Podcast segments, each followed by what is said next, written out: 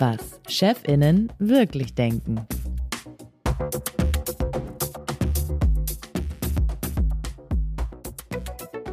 Herzlich willkommen zu unserem Podcast Was Chefinnen wirklich denken. Heute in der Version Was Chefs wirklich denken, denn wir haben spektakulärerweise endlich mal wieder einen Mann zu Gast.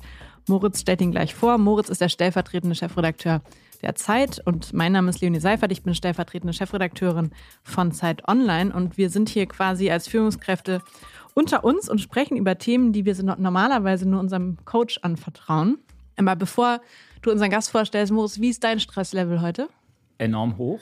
Auf einer Skala von 1 bis 10, wenn 10 hoch ist? 8, weil ich, das wissen auch alle hier in der Runde, eine Viertelstunde nachdem wir hier den Schlussgang hatten, schon im Zug nach Hamburg sitzen muss und hoffentlich auch werde. Insofern habe ich ein hohes Stresslevel gerade. Ja, normalerweise treffen wir uns hier nämlich zum letzten Termin des Tages und heute ist es mittendrin und deshalb ist auch bei mir zwischen äh, x Personalgesprächen.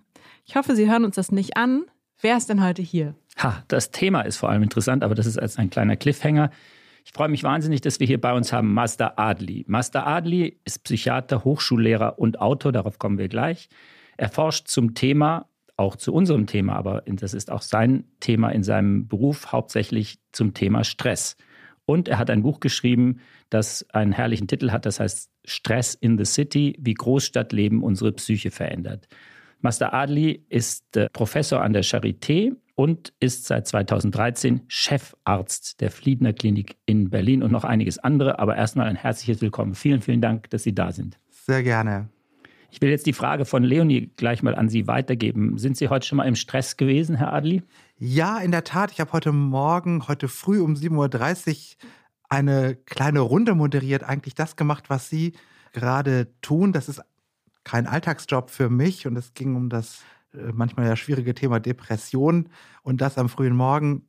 Aber das ging gut, es war produktiv, deswegen bin ich jetzt umso erleichterter. Wann stehen Sie auf, wenn Sie um 7.30 Uhr eine so exponierte Runde moderieren? Ja, ich muss Ihnen jetzt ein Geheimnis verraten. Glücklicherweise fand das ungefähr 100 Meter von meiner Wohnung statt. Das konnte natürlich keiner wissen und planen, aber deswegen war es einigermaßen verträglich. Das Thema der heutigen, des heutigen Podcasts ist, Sie haben es schon geahnt, liebe Zuhörerinnen und Zuhörer, es ist Stress. Nicht Stress in Städten, sondern Stress bei der Arbeit, Stress mit dem Chef, gestresste Chefinnen und Chefs, Stress im Büro, Stress zu Hause wegen des Chefs oder der Chefin. Alles Themen, die Führungskräfte kennen, aber auch Mitarbeitende. Darüber wollen wir reden. Leonie. Ja, bevor wir da tiefer einsteigen, möchten wir Sie als Chef kennenlernen. Und ich lese jetzt, ich glaube, es sind genau zehn Sätze vor und Sie vervollständigen diese Sätze. Mach mal schnell fertig. Wenn ich jemandem keinen Termin geben will, sage ich ihm oder ihr? Dass ich im Moment kaum Zeit habe. Ich versuche das nicht zu verstecken. Meine beste Ausrede für eine Verspätung war? Oh, ähm, dass ich noch ein Lied auswendig lernen musste. Interessant, da kommen wir vielleicht gleich zu. Wenn jemand permanent krank ist und ich es ihm nicht glaube, dann ähm, versuche ich eine gute Gelegenheit für ein, für ein Zweiergespräch zu finden. Wenn mich jemand im Urlaub anruft, bin ich in dem Moment ganz gelassen, manchmal danach genervt, aber nicht immer. Ein Meeting steht an und ich bin komplett unvorbereitet, dann? Dann sage ich es gleich am Anfang wenn jemand zum dritten Mal mit dem gleichen Problem kommt? Dann erkläre ich ihm die Antwort auf eine Frage, die da gestellt wird, auch ein drittes Mal. Aber auch ehrlich gesagt auch noch ein viertes und ein fünftes Mal. Ich kenne das auch. Da sind Sie der Erste, der das hier sagt. Äh, die meisten Führungskräfte sagen ein drittes Mal, dann ist Schluss. Wenn mein Gegenüber in einer Verhandlung laut wird, dann? Behalte ich dieselbe Lautstärke, die ich auch vorher hatte. Wenn jemand anfängt zu weinen? Dann bleibe ich ebenfalls gelassen und ruhig. Und wenn ich merke, dass ich selbst mal überreagiere? Dann ähm, atme ich die Spannung weg. Oh, das ist interessant. Wie geht das? Indem man sich ähm, bequem hinsetzt und ähm, versucht, den Atem ganz runter bis Wir machen das jetzt hier alle gerade Herrn Adli nach. Genau, ist, sie setzen sich auch alle auf. Den Atem ganz ruhig bis unten an die Zwerchfellschenkel, also in die Flanken reinlaufen zu lassen und dann wieder hoch. Und wenn man das ein paar Mal hintereinander macht, dann nimmt die Spannung ab. So viel Service war in den ersten fünf Minuten noch nie, Leonie, oder? Mm, ich bin noch dabei, Moritz. Okay, Entschuldigung. Ähm. Wollte nicht unterbrechen. In welcher Flanke ist dein Atem gerade? Muss ein Chef mehr Stress abkönnen? Grundsätzlich ja. Grundsätzlich ja. Also ein Chef muss mit, mit schlechten Nachrichten gut umgehen können. Ein Chef muss mit, mit Problemen, die vielleicht auch auf den ersten Blick hin gar nicht so leicht lösbar sind, einen Umgang finden man muss mit Unzufriedenheit, mit Kritik, mit Klagen einen Umgang finden, ohne selber gleich unruhig zu werden. Und das ist, glaube ich, das, was wie ich es zusammenfassen würde. Wie gut können Sie selbst mit Stress umgehen? Also, ich glaube, ich kann grundsätzlich ganz gut mit Stress umgehen und ich würde auch sagen, ich bin relativ belastbar. Das ist aber jetzt nicht, äh, weil ich so wahnsinnig sehnig und muskulös durchs Leben gehe, sondern äh, weil ich so durch mein Leben lang gelernt habe, wirklich gelassen zu bleiben. Wir haben ja gerade schon diese Atemübung zusammen gemacht und weil ich mich um Wege kümmere, wie ich selber auch stresslos werde, wie ich äh, Energie tanken kann. Da habe ich so meine Strategien, die sind mir auch wichtig und dafür nehme ich mir Zeit. Mit solchen Strategien wird man ja nicht geboren, auch nicht als Führungskraft. Wie war das bei Ihnen am Anfang? Oder gab es mal eine Zeit, in der Sie festgestellt haben, es wird Ihnen alles zu viel, Sie müssen sich jetzt mal um sich kümmern?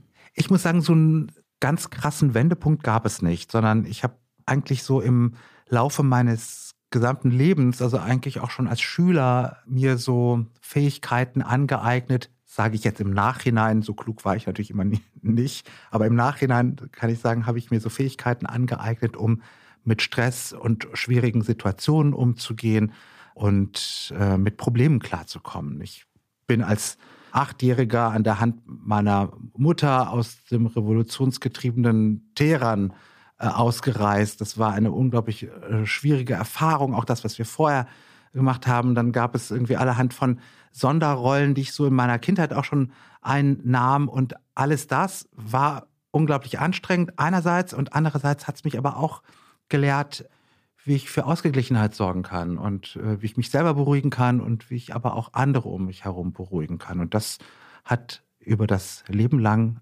eigentlich zu einem guten Umgang mit Stress geführt. Bevor Sie uns vielleicht doch noch ein paar dieser Strategien neben dieser fabelhaften Atemübung verraten, würde mich interessieren, ob der Umgang mit Stress auf professioneller Ebene, also Sie sind Buchautor, Sie haben darüber geforscht, Sie lehren dazu auch, ob der den Umgang mit Stress als Chef und bei Ihnen erleichtert oder eher verkompliziert?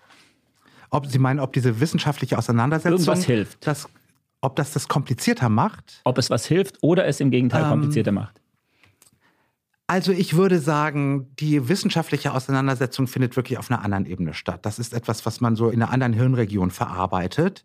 Trotzdem ist der Umgang, die Präsenz des Themas Stress bei meiner Arbeit, in meiner klinischen Arbeit, aber auch in meiner Forschung natürlich immer ein Reminder daran, dass es so ein Phänomen gibt, dass Stress zu unserem Alltag gehört und dass wir gut dran tun, uns Instrumente und Skills zurechtzulegen, um damit zurechtzukommen. Aber alleine nur die kognitive Auseinandersetzung mit dem Thema Stress ist an sich noch kein Stressmanagement. So, jetzt haben Sie uns jetzt zweimal den Ball hingespielt mit den Strategien und den Hilfsmöglichkeiten einfach mal die zwei, drei, von denen Sie sagen würden, gerade mit Blick auf das Thema unseres Podcasts, nämlich Führung und Chefs, was würden Sie empfehlen, kurzfristig, ich, Leonie, wer auch immer, Sie fühlen sich im Stress aufgrund einer Situation, wie kommt man am besten damit klar in der Situation, aber auch mit Blick auf eine gesamte Resilienz in der Zukunft? Also wir haben ja schon eine Atemübung zusammen äh, gemacht. Hat das geholfen? Sie waren ja gerade noch bei Stressstufe 8 Ich war schon wieder bei der nächsten Frage. Ich würde sagen eher 8,5. Ja. Und, und, wo sind Sie jetzt? Bei 8,5 da machen wir sie gleich nochmal, äh, würde ich sagen. Tatsächlich solche kleinen Achtsamkeitsübungen, so nennen wir das in, in der Fachsprache, helfen, um mit stressigen... Also Sitzung unterbrechen, müssen wir ganz kurz überlegen. Also ich bin jetzt, leite jetzt gerade eine Sitzung oder Sie leiten ein Seminar oder wie heute Morgen eine Runde, Leonie ein Personalgespräch, ich fühle Stress. Einfach unterbrechen oder danach oder davor? Man muss es gar nicht mal unterbrechen. Es sind sogar so kleine Mikromomente, die man einbauen kann. Zum Beispiel tatsächlich einen Moment lang darauf achten, wie der Atem ein- und ausfließt, wie der, der tief in die Flanken zieht und wieder hoch. Oder die beide Fußsohlen gerade auf den Boden stellen. Oh, ich bin auf Zehenspitzen, merke ich gerade. Ja, genau. Jetzt mal die ganze Fußsohle auflegen und schauen, wie der Boden sich darunter anfühlt. Das sind Momente, das sind kleine Strategien, dafür muss ich keine Sitzung unterbrechen, sondern die führen schon mal dazu, dass so ein Stresslevel von 8 auf 7 sinkt. Das kann schon manchmal der entscheidende Punkt sein, den man im Moment braucht. Hast du solche Strategien nicht, Moritz? Ich bin ganz fassungslos. Ich kenne diese Dinge, von denen Sie gerade sprechen, aus eigener Erfahrung, aber ich habe die, ich mache die morgens, manchmal abends und für mich am Wochenende, in, also Yoga und anderen Dingen. Aber das in Sitzungen anzuwenden, das ist für mich jetzt ein echtes Learning. Habe ich nicht. Habe ich nie dran gedacht. Und es liegt nicht daran, dass ich nicht im Stress wäre. Also interessant. Also ich klopfe seit geraumer Zeit. Ich glaube, das ist wissenschaftlich Humbug. Aber wenn man so eine stressige Sitzung hat und dann einfach so ein bisschen auf dem, auf dem Hand, wie heißt es hier? Auf dem Handbuch, nicht auf dem Tisch. Nee, nicht auf dem Tisch. Ja. So einfach unter dem Tisch, das fällt niemandem auf und äh, lenkt Ah, mich super irgendwie ab. spannend. Ja, das ist auch gut, genau. Auch das ist eine Achtsamkeitsübung.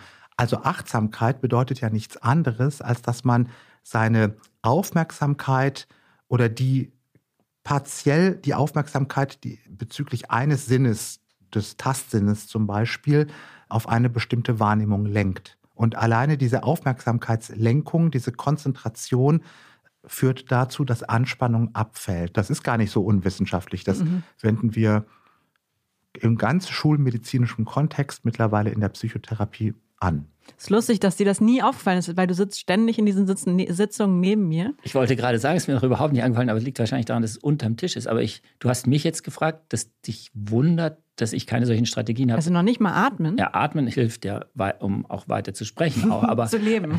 zu leben. Aber genau, also hast du das gefragt, weil du denkst, ich bin im Stress und die Strategien wirken nicht, oder weil du denkst, ich habe Strategien, weil ich immer so entspannt bin? Nee, weil du in so vielen stressigen Situationen bist und ich dachte, du hast dich damit längst auseinandergesetzt und hast halt auch deine Strategie, wie du in dem Moment runterkommst, damit du niemanden anfällst. Ja, interessant. Also bei mir echt davor. Also wenn ich weiß, die Sachen werden stressig, dann mache ich äh, vorher so eine kurze Achtsamkeitsgeschichte. Aber währenddessen da bin ich ehrlich gesagt noch nie drauf gekommen. Stress, auch so wie wir jetzt gerade darüber sprechen, hat ja sowas Negatives. Ist Stress eigentlich immer negativ? Nein, ist es nicht. Also Stress ist erstmal weder positiv noch negativ, sondern es gehört zu unserem gesunden Leben dazu. Ein Leben ohne Stress wäre ehrlich gesagt gar nicht lebenswert. Das wäre ganz langweilig und stimulationslos. Und die Natur hat uns auch viel mitgegeben an biologischen und psychologischen Techniken und Mechanismen, um mit Stress gut umzugehen. Der Stress, der gesundheitsrelevant wird oder der wirklich auch dann an die Nieren oder ans Gehirn, besser gesagt, geht, ist derjenige, der chronisch ist, also Dauerstress, der Stress, den man nicht mehr abschalten kann oder wenn man das Gefühl hat, der Stress ist außer Kontrolle, ich kann mich der Situation gar nicht entziehen, ich kann sie gar nicht beeinflussen. Das ist der Stress, der wirklich strapaziert, wohingegen so eine kleine Stressspitze, wenn ich zum Beispiel ein Lied vorsingen soll Oder wenn und, Moritz zum Zug muss. oder zum Zug Das muss. mit dem Lied müssen wir jetzt nochmal erklären. Ich habe vorhin bei der Vorstellung gesagt, es gibt noch viele ganz andere Sachen, die Master Adli macht oder tut. Eines davon ist, dass er Mitglied des berühmten Chores Singing Shrinks ist. Letztmalig aufgetreten in der Waldbühne, wenn ich das richtig mitbekommen Genau. habe. Genau, Deshalb lernst du, lernen sie, pardon, Lieder auswendig. Also Singing Shrinks heißt da singen Psychiater, Psychiaterinnen. Genau, das sind die singenden Seelenklempner, wenn man das, dieses Slangwort Shrinks auf Deutsch übersetzen will. Das ist ein Chor, übrigens der einzige Psychiater, Psychiaterinnenchor der Welt. Den habe ich gegründet vor 23 Jahren. Und seitdem singen wir zusammen Woche für Woche. Und wichtig dabei in unserem Kontext ist, das Singen ist eine total stressprotektive, also gegen Stress schützende Erfahrung. Das ist ja was ganz Körperliches. Man atmet da übrigens ja auch automatisch tief an, das kann man keinen guten Ton rausbringen. Es nimmt die ganze Muskulatur mit, es entspannt äh, gleichzeitig auch. Und das gemeinsam Singen, also diese Ensemble-Erfahrung, die Erfahrung von Verbundenheit mit anderen Menschen, mit denen man dann auch noch einen, einen schönen harmonischen Klang fabriziert, das ist etwas, was gegen Stress wahnsinnig gut wirkt. Und für mich muss ich sagen, ist dieser Chor eine ganz wichtige Strategie, um mit Stress, mit Alltagsstress umzugehen. Ich habe dir das noch nicht erzählt, Moritz. Wir machen nämlich bald so ein Event und als ich das von den Singing Shrinks gelesen habe, habe ich gedacht, vielleicht sollten wir genau da das machen. Also mit allen Mitarbeitenden ja. und Mitarbeitern. Singen. Aber vielleicht nochmal einen Schritt zurück, bevor wir darüber reden, was guter, was schlechter Stress ist und wie man dagegen ankommt und Stressspitzen und so. Wie merke ich denn überhaupt, dass ich Stress habe? Also klar, da denkt man jetzt, was, was ist das für eine Frage? Irgendwie fühlt man das schon, aber es gibt ja auch so Symptome, da kommt man jetzt gar nicht drauf, dass das irgendwie was mit Stress zu tun hat. Ja, und es gibt auch äh, Menschen, die haben gar nicht so einen Zugang zu ihren eigenen, zu ihrem eigenen Befinden. Das muss man manchmal erst lernen. Das ist etwas, was wir in der Psychotherapie auch vermitteln. Es gibt Menschen, die sich, die gar nicht gewohnt sind, sich selber mal ein Ohr zu schenken. Und dann merkt man eben vielleicht auch nicht, wenn man gestresst ist. Aber es lohnt sich, das zu merken. Dafür gibt es zum Beispiel dann so kleine Anzeichen. Es gibt sogar Frühwarnzeichen, die eine Stressspitze ankündigen, die übrigens für eine Person in der Regel immer nach demselben Muster ablaufen. Also zum Beispiel eine angespannte Schulter-Nackenmuskulatur oder dass man anfängt, etwas flacher zu atmen, dass die Hände schwitziger werden, dass die Stimme vielleicht brüchiger wird. Ähm, dann geht es, wenn die Stressspitze sich weiter aufbaut, kommt zu Herzklopfen zum Beispiel, irgendwann auch zu Stoffwechselveränderungen, die man jetzt vielleicht selber nicht unbedingt merkt, aber die könnte man messen biologisch. Und wenn man diese Anzeichen von Stress bei sich selber bemerkt, kann man natürlich auch früh genug einschreiten und sich selber wieder runterregulieren. Hm. Und als Führungskraft, wie schreitet man da ein? Also angenommen, wie viele Menschen führen Sie gerade? Die Mozart gesagt? Ungefähr 50. Und Sie stellen jetzt als Chef fest, mir geht es gerade nicht mehr gut. Was macht man dann? Zu wem geht man? Mit wem redet man darüber? Das Reden darüber ist tatsächlich etwas Wichtiges. Das ist etwas, was mir zum Beispiel sehr hilft. Manchmal gehe ich einfach ins Nebenzimmer und spreche darüber mit einem der Kollegen oder Kolleginnen. Ich würde gerne auch immer noch mal in dieser Chefperspektive bleiben. Sie haben vorhin ja gesagt, ich spitze das etwas zu. Ohne Stress wäre auch das Leben langweilig auf eine Art stimulationslos, herrliches Wort. Muss man als Chef oder als Chefin Mitarbeitenden diesbezüglich ab und zu auch mal einfach Stress machen? Also Stress machen hört sich ähm, zu böse. nicht gut an. Das hört, hört sich an wie Beine machen oder so. Nein, ja. Das meine ich, äh, würde ich jetzt nicht äh, empfehlen.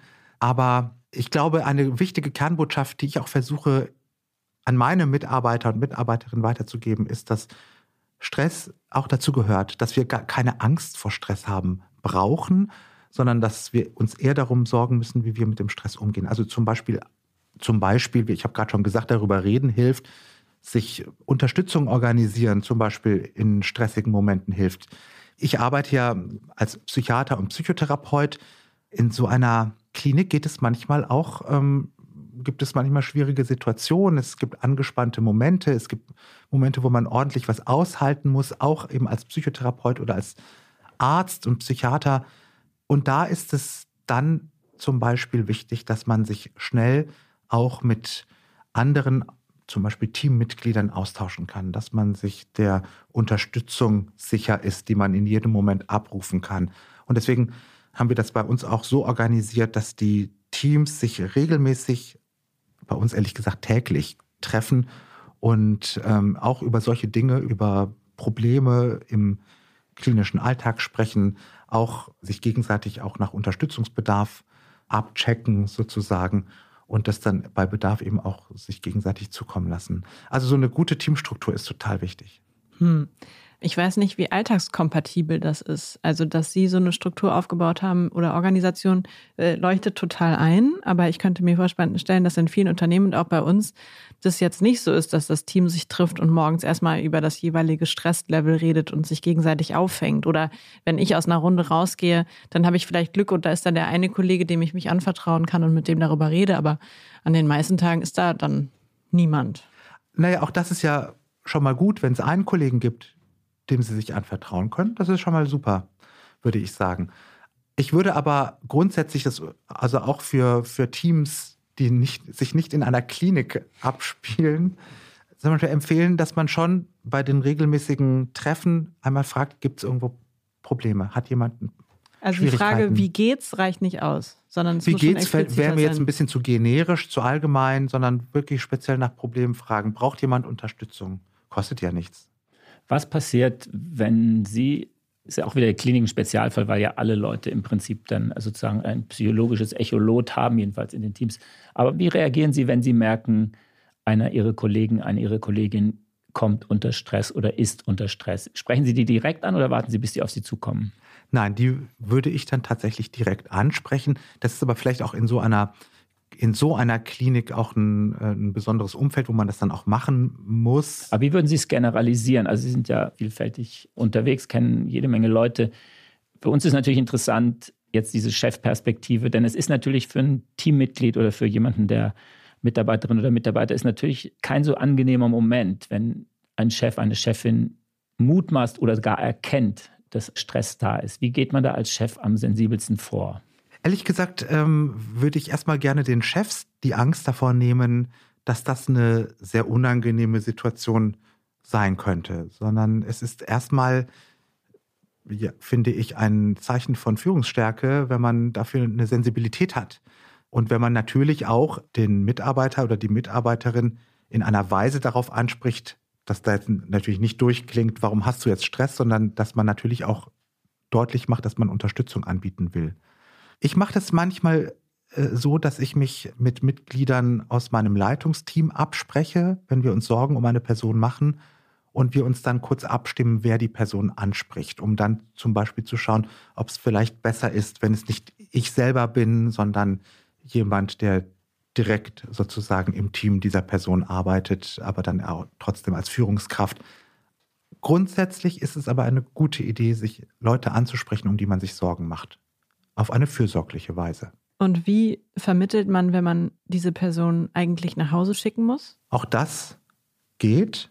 Also auch das kenne ich aus. Kann man machen als Erfahrung. Führungskraft. Gibt die gibt Situationen, da ist das nötig, oder? Ja, man kann auch, man kann durchaus mal fragen, sag mal, wäre es vielleicht besser, du, du machst für heute mal Feierabend und, und gehst nach Hause. Wir kommen hier heute gut ohne dich Ja, aus. für heute, das ne? wäre das ja noch äh, ein harmloser Fall, wenn es nur um einen Tag ginge, ne? Naja, da, alles, was länger geht, erfordert dann natürlich dann, dass man auch sozusagen noch mehr versteht, was da der Hintergrund ist. Das geht ja dann schon sozusagen in Richtung Krankschreibung.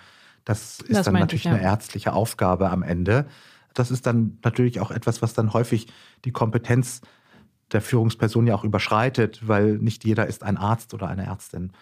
Was man natürlich auch machen kann, dann ist, ähm, dass man den Weg bahnt zu Maßnahmen der betrieblichen Fürsorge. Da gibt es Strukturen. Also ich kenne viele Organisationen und Unternehmen, die mittlerweile auch feste Ansprechpartner, so Mental Health Coaches haben.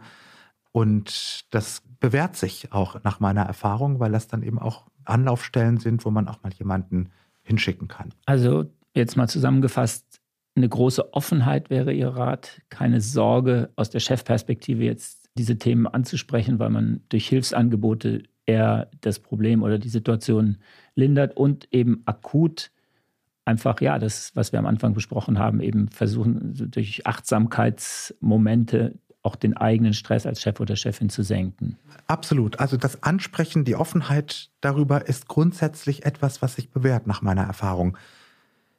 Ich weiß aber auch, wie wichtig es ist, dass das gesamte Klima, dass die Atmosphäre in einer Organisation so ist, dass man über sowas sprechen kann. Und vielleicht muss man so ein Klima erstmal schaffen, wo eine Offenheit besteht, wo man sich gegenseitig auch auf das äh, gegenseitige Befinden ansprechen kann, ohne rot zu werden dabei oder ohne Angst zu haben, eine Grenze zu überschreiten. So ein Klima muss man schaffen und das kann man auch als Führungskraft, als Chef tun und befördern, indem man selber transparent mit dem eigenen Stress umgeht. Also ich mache me- meinen Mitarbeitern und Mitarbeiterinnen durchaus deutlich, wie ich selber Stress abbaue. Ich habe das Thema Singen und Chor und äh, auch, so schon dass genannt. Sie im Stress sind, also wie man Stress abbaut, also auch in Situationen, wo Sie sagen, Durchaus. Dann, Ja. würde ich, dann würde ich das auch zum Ausdruck bringen, dass mich das jetzt gerade wahnsinnig stresst oder strapaziert. Ich würde gerne nochmal auf das vorhin von mir mit einem falschen Wort beschriebene Phänomen kommen. Das, also ich hatte vorhin gesagt, man muss man als Chef manchmal Mitarbeitenden Stress machen. Das muss man natürlich jedenfalls, wenn man es so ausdrückt, nicht.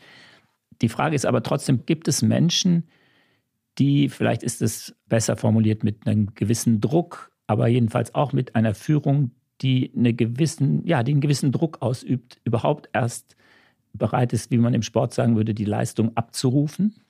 Das hat aber, glaube ich, nichts mit Stress oder Druck machen zu tun, sondern mit klaren Strukturen. Also klare Strukturen helfen, um eine Leistung abzurufen. Klare Strukturen helfen übrigens auch, um mit Stress einen guten Umgang zu haben. Ich erlebe in unseren Sprechstunden häufig, dass Menschen ganz strapaziert sind, belastet sind, weil sie im Arbeitsumfeld Hierarchiekonflikten begegnen, wo jeden Tag aufs Neue ausgekämpft werden muss, wer Koch und wer Kellner ist. Das belastet. Wohingegen ganz klare Organisationsstrukturen, auch hierarchische Ordnungen, das will ich gar nicht schlecht reden, dafür sorgen, dass man weiß, wo sind meine Ansprechpartner, was sind meine Aufgaben, was ist mein Handlungsspielraum. Und das ist etwas, was entstresst. Das Schlimmste sind wirklich solche Hierarchiestresssituationen. Ich finde ganz interessant, was Sie eben gesagt haben, dass Sie quasi strategisch über Ihren eigenen Stress und Umgang damit sprechen, damit Sie eine Atmosphäre schaffen, in der auch darüber gesprochen werden kann. Und ich wüsste gerne von dir, Moritz, machst du das auch? Thematisierst du deinen Stress? Also ich glaube, ich thematisiere, wenn es mir nicht gut geht. Also ich glaube, ich würde schon in der, in der Sitzung, in der, in der ich weiß, dass ich gefordert bin und ich habe schlecht geschlafen oder früher, als die Kinder klein waren, einfach, einfach Stress. Man hat Stress. Das würde ich, glaube ich, und habe ich damals auch, oder würde ich auch immer wieder machen, das thematisieren, sagen, sorry, ich, äh, wir machen das jetzt, aber nehmt mir nicht übel, wenn es ein bisschen unkonzentriert ist. Ich kann es, ist einfach, keine Ahnung, habe nicht geschlafen oder irgendwie sowas. Aber das Strategische im Sinne von, strategisch heißt ja nicht die Unwahrheit sagen, aber jedenfalls Dinge einsetzen, um was zu bewirken. Das, glaube ich, habe ich keine Erfahrung damit, dass man so sagt, man sagt jetzt, man hat Stress, um sozusagen ein stressfreundliches Klima auch bei den Mitarbeitern zu schaffen. Das, glaube ich, würde ich nicht machen. Aber ich würde immer, und da fühle ich mich auch sehr verwandt in diesem Punkt, würde immer, wenn ich das Gefühl habe, ich bin im Stress oder meine Leistungsfähigkeit oder Kommunikationsfähigkeit ist reduziert dadurch, dass ich einfach Stress habe, würde ich das, glaube ich, gegenüber Einzelnen, aber auch in einer Gruppe ähm, thematisieren. Wie ist das bei dir? Hm.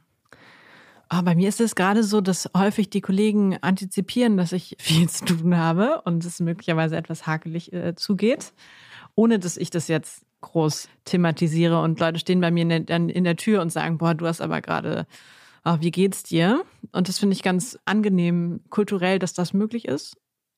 Ich habe selbst den Eindruck, dass ich wenig klage oder wenig davon teile und vor allem dann auch immer so ruhig und so wirke, sagt man, dass man mir, glaube ich, den Stress nicht anmerkt und ich ihn auch nicht thematisiere und auch nicht, damit die Leute selbst sich öffnen oder so. Aber zu sagen halt, äh, boah, heute ist ein voller Tag und äh, ehrlicherweise ist das jetzt hier gerade mein zehnter Jour fix und ich bin so ein bisschen ähm, wirr im Kopf, sowas sage ich natürlich schon.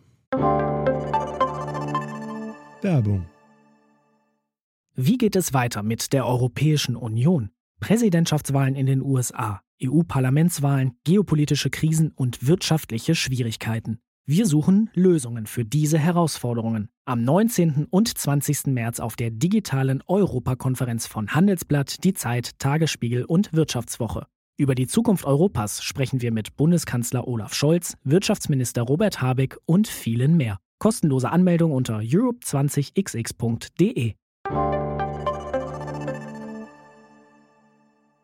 Wo ich total unsouverän bin, fällt mir gerade ein. Was ich gar nicht mag, ist, wenn Leute zu mir kommen und sagen, du wirkst aber angestrengt heute. Ja, das ist furchtbar. Das ist schrecklich. Da sage ich immer nö. Wie kommst du da drauf? Egal, ob es stimmt oder nicht. Das ist was ganz Schreckliches. So, das beruhigend, oh, bist du im Stress? Oh, bist du wieder im Stress? Oder Gott, bist du im Stress? Aber daran merkt man doch, das ist, finde ich, so ein tolles Beispiel. Ich glaube, das kennt irgendwie jeder. Man will das, heute, ja. das, das ist irgendwie eine unangenehme Form der Ansprache. Sehr schön ich finde es total beruhigend, das dass das einem Mann passiert. Ich dachte, solche Kommentare kriegt man nur als Frau. Nein. Es ist zwei Männern in diesem Fall sogar. Genau, und das Beispiel zeigt, es kommt darauf an, wie man angesprochen wird auf den eigenen Stress, den man offenbar nach außen hin deutlich macht. Es geht eben darum, dass das auf eine fürsorgliche, freundliche, produktive Art passiert. Das Beispiel, was wir gerade gehört haben, da klingt ein Vorwurf durch. Ja, oder auch so eine komische Form von Mitleid oder sowas. Also jedenfalls äh, irgendwie schräg. Fällt mir gerade ein, das ist, also trotz offensiven Umgangs damit würde ich von ja. mir auch immer sagen und auch kein Problem damit haben, mal im Stress zu sein, das zu sagen. Aber wenn man so angesprochen wird, nee, irgendwie komisch. Ich finde, deswegen will ich auch nochmal erklären, also dieser Ruf nach Offenheit und Transparenz, den ich gerade hier gemacht habe, den will ich auch nicht falsch verstanden wissen. Das heißt nicht, dass man also in jeder erdenklichen Art seine Emotionen nach außen hin zum Ausdruck bringt und deutlich macht. Das heißt es nicht, sondern dass man mit Gelassenheit, durchaus auch mit Kontenance und kontrolliert das zum Thema macht, es deutlich macht, das aber auch immer mit Gelassenheit erklärt. Also als Führungskraft ist das ganz besonders wichtig, dass man zum Beispiel auch nicht emotional wechselhaft und äh, scheint oder als jemand, der großen Stimmungsschwankungen unterliegt. Das hilft sicherlich dann nicht, aber eine emotionale Echtheit, Authentizität, das hilft. Und ich kann auch sagen, das Team orientiert sich am Chef oder an der Chefin. Da findet sowas wie Modelllernen statt. Ne? Würden Sie Lernen sagen, wer das nicht kann, ist eigentlich kein guter Chef? Ich würde sagen, der oder die, die emotional authentisch ist, ist ein ganz besonders guter Chef. Jetzt wechseln wir, Leonie, die Perspektive wie immer um diese Zeit in diesem Podcast. Genau. Ab wann suche ich als Mitarbeiterin, Mitarbeiter das Gespräch mit meinem Chef, um mit ihm über meine Überlastung zu sprechen? Da gibt es gar keine One-Size-Fits-All-Lösung, würde ich sagen. Aber immer dann, wenn man selber keine gute Antwort auf diese Frage weiß. Also wie man da rauskommt. Wie man da rauskommt. Üblicherweise ist es ja so, dass man sich zunächst mal mit Kollegen, Kolleginnen bespricht. Das würde ich jedenfalls empfehlen, dass, dass man das tut. Da ist der Weg am kürzesten, das ist auch am wenigsten mühsam und man kann vielleicht auch ähm, sich so auf, auf schnellstem Wege Unterstützung verschaffen und Entlastung. Wenn aber dann die Antwort nicht klar ist, guter Rat teuer ist, dann würde ich den Chef durchaus ansprechen. Und dann gibt es ja unterschiedliche Formen auch von Stress, haben wir schon drüber gesprochen. Das heißt, es kann sein, dass ich einfach viel zu viel Arbeit habe und meinem Chef sagen muss, das ist nicht mehr bewältigbar. Ich muss was abgeben, dann geht es mir besser. Aber es gibt ja auch Stress, der unabhängig von dem Arbeitspensum ist, oder? Nach meiner Erfahrung ist Stress meistens sogar gar nicht mal so sehr vom Arbeitspensum abhängig, sondern von den Umständen, unter denen die Arbeit gemacht wird. Ich habe vorhin schon gesagt, Hierarchiekonflikte sind ganz oft ein Problem oder auch so Teamkonflikte. Das erlebe ich eigentlich am, am häufigsten als Stressquelle. Dann gibt es natürlich auch so Stress aufgrund von ja, mangelnder Wertschätzung, wenn man, wenn die eigene Arbeit nicht so gesehen wird. Vielleicht sogar vom Chef. Vielleicht sogar vom Chef. Ganz genau. Dazu kann ich auch gleich noch was sagen. Ich will nur deutlich machen, es ist meistens nicht die Menge von Arbeit. Kommt zwar vor, aber in meiner Erfahrung sind es meistens die Umstände von Arbeit. Also nochmal, der Stress, mit dem man zum Chef geht, ist der Chef selber. Was tun? Auch das ist eine Situation, mit der man als Chef umgehen kann. Naja, ähm, aber das muss man ja erstmal über die Lippen bringen, oder? Ich wüsste gar nicht, wie ich das mache. Ja, also ein Beispiel wäre ja eine Situation, wo sie sich nicht genug gesehen fühlen oder wo, wo eben Wertschätzung ausbleibt oder wo sie sich nicht genug unterstützt fühlen. Das sind so, das sind vielleicht so klassische Situationen, wo eigentlich dann auch der Chef dafür zuständig wäre, für Zufriedenheit, für mehr Zufriedenheit zu sorgen. Das kann man ansprechen und ich würde auch dazu motivieren, es zu tun. Und ich würde auch wiederum allen Chefs raten, das zu stimulieren, mit solchen Feedbacks, Rückmeldungen sich ansprechen zu lassen von den eigenen Mitarbeitern und Mitarbeiterinnen.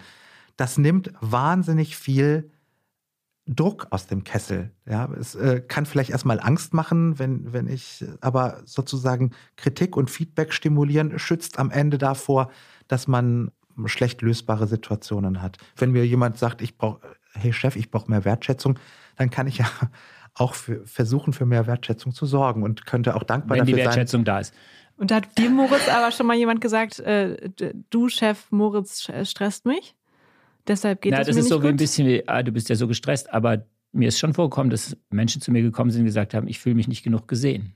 Das ist schon, Das kommt ganz oft vor. Finde ich, also ich habe jetzt aber noch eine Frage, konkrete Frage zu dem Wie im Sinne unseres Service Podcasts. Wir hatten hier, ist ich glaube, in der zweiten Podcast-Folge saß hier ein Chef einer Beraterfirma, der auf eine ähnliche Frage gesagt hat, besser nicht direkt hingehen, sondern lieber jemand schicken. Das hört sich jetzt so ein bisschen komisch an, aber der hat gesagt, wenn es ein richtiges Problem gibt und man sich nicht getraut, direkt zum Chef zu gehen, weil es halt wirklich was ist, vielleicht auch jemand mit Kolleginnen oder Kollegen sprechen und die dann schicken. Ist das ganz und gar absurd oder wäre das auch eine Variante? Das ist auch eine Variante und auch das erlebe ich auch als äh, Chef, dass sich dann mal jemand nicht so wohl fühlt dabei, aber sich dann eben erstmal sozusagen ans nächst höhere Hierarchie-Level wendet. Auch das ist in Ordnung und dann werde ich informiert. Das finde ich auch in Ordnung. Ich finde es aber erstmal gut, wenn, wenn Leute, die ein Problem haben oder sich unzufrieden, überlastet, gestresst fühlen, wenn die sich überhaupt öffnen. Und ähm, meine Erfahrung ist, nur dann, wenn Leute sich öffnen, kann man auch was dagegen tun, kann man sich selber vielleicht auch verändern, kann man organisatorische Dinge anpassen und vor allen Dingen auch dafür sorgen, dass Leute nicht ausfallen und krank werden. Es gibt ja den beruflichen Stress, aber auch privaten Stress. Soll ich auch mit dem zu meinem Chef gehen, Moritz? Auf jeden Fall. Also wir hatten das ja schon mal das Thema hier. Also ich glaube, es gibt dann Grenzfälle, wo man auch als Chef sagen muss, das musst du, glaube ich, lieber mit einem professionellen Psychologen oder Psychiater besprechen. Und das geht mir irgendwie von der Intimität zu weit. Aber ich finde, wenn es in den Bereichen, den wir, die wir alle kennen, im Privatleben äh, ruckelt oder auch zu größeren äh, Problemen kommt, die das Befinden oder auch die Arbeitsfähigkeit einschränken, sollte das der Chef auf jeden Fall wissen. Im, im Gegenteil, da würde ich sagen, wie Herr Adli, ich würde es eher stimulieren, dass das passiert. Ich Und die das wissen. Grundregel wäre, wenn es die Arbeit beeinflusst, dann sollte man mit seinem Chef, seiner Chefin drüber sprechen. Wenn man so darunter leidet, dass man das Gefühl hat, es beeinträchtigt die Arbeit, wenn man nicht mehr damit umgehen kann. Eine berechtigte Sorge könnte ja sein, oder müsst ihr mal sagen, ob ihr sie berechtigt findet. Wenn ich das meinem Chef sage, dann oder meiner Chefin, Vorgesetzten, dann werde ich beim nächsten Projekt nicht bedacht, bei der nächsten Beförderung nicht bedacht. Ist das dann einfach so? Ich würde sagen, es ist viel wahrscheinlicher, dass man einen guten Eindruck macht und erst recht beim nächsten Projekt bedacht wird, wenn man beim Chef einen authentischen Eindruck macht oder auch als einen Eindruck macht, als dass man sich eben auch um das eigene Befinden, um die eigene Ausgeglichenheit kümmert. Das ist ja erstmal etwas sehr Souveränes und nicht ein Ausdruck und Zeichen von Schwäche, sondern etwas Souveränes. Ähm, ja, sehe ich auch so. Sie haben jetzt aber eben gesagt, ein Chef, eine Chefin zeichnet aus, dass sie mit Stress, mit, mit viel zu tun, mit Konflikten sehr ausgeglichen umgehen kann, zumindest nach außen hin. Und dass man ihr jetzt nicht anmerkt, starke Stimmungsschwankungen oder starke Stressspitzen zum Beispiel. Wenn das aber jetzt eine Mitarbeiterin ist, bei der man das sehr anmerkt und die kommt damit auch zu mir, würde ich dann dieser Person zutrauen, Führungskraft zu werden? Ja, unbedingt. Also ich finde, es ist auch ein Unterschied, ob ich selbst der Chef oder die Chefin bin und viele Jahre Arbeitserfahrung und auch Führungserfahrung mhm. habe. Da würde ich schon erwarten, dass man einen anderen Ausdruck für den eigenen Stress hat als, als ein Berufseinsteiger oder eine Einsteigerin, der ich sehr viel mehr auch zugestehen würde, auch mal ins Straucheln zu geraten und so eine Erfahrung zu machen. Also je seniorer, je weiter jemand in der Führungshierarchie ist, desto mehr würde ich erwarten, dass die Person zwar einerseits sehr authentisch ist, aber andererseits auch Gelassenheit zu bewahren weiß. Und kann ich von einer sehr wenig stressresistenten Person zu einer stressresistenten Person werden? Kann man. Man kann das nämlich alles auch lernen, worüber wir hier sprechen. Es ist einerseits Lernen durch Erfahrung, indem man sozusagen mit den Jahren und auch mit vielleicht mit steigender Verantwortung selber ein immer besseres Gespür für den eigenen Stresshaushalt bekommt und auch dafür, was es für Wege gibt, sich sozusagen kurzfristig für Entlastung zu sorgen. Das wird immer besser im Laufe der Zeit, wenn man so eine normale Lernkurve zugrunde legt. Und außerdem ist es etwas, was auch mit, mit ehrlich gesagt dann auch durch Lernen am Modell funktioniert. Auch das habe ich ja vorhin schon ähm, erwähnt.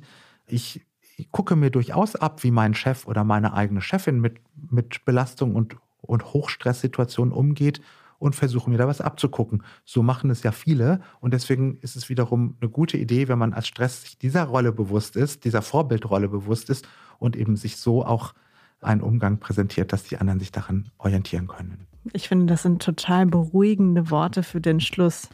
Es wird besser im Laufe des Lebens. Ich danke Ihnen sehr herzlich, äh, Herr Adli, dass Sie hier zu uns ins Studio gekommen sind. Ich bin äh, jetzt übrigens so auf 6,5. Ah, sehr gut.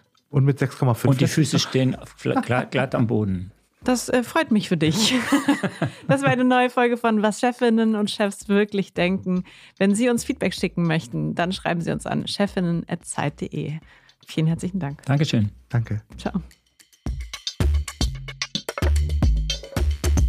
Was Chefinnen wirklich denken, ist ein Podcast von Zeit und Zeit Online, produziert von Pool Artists.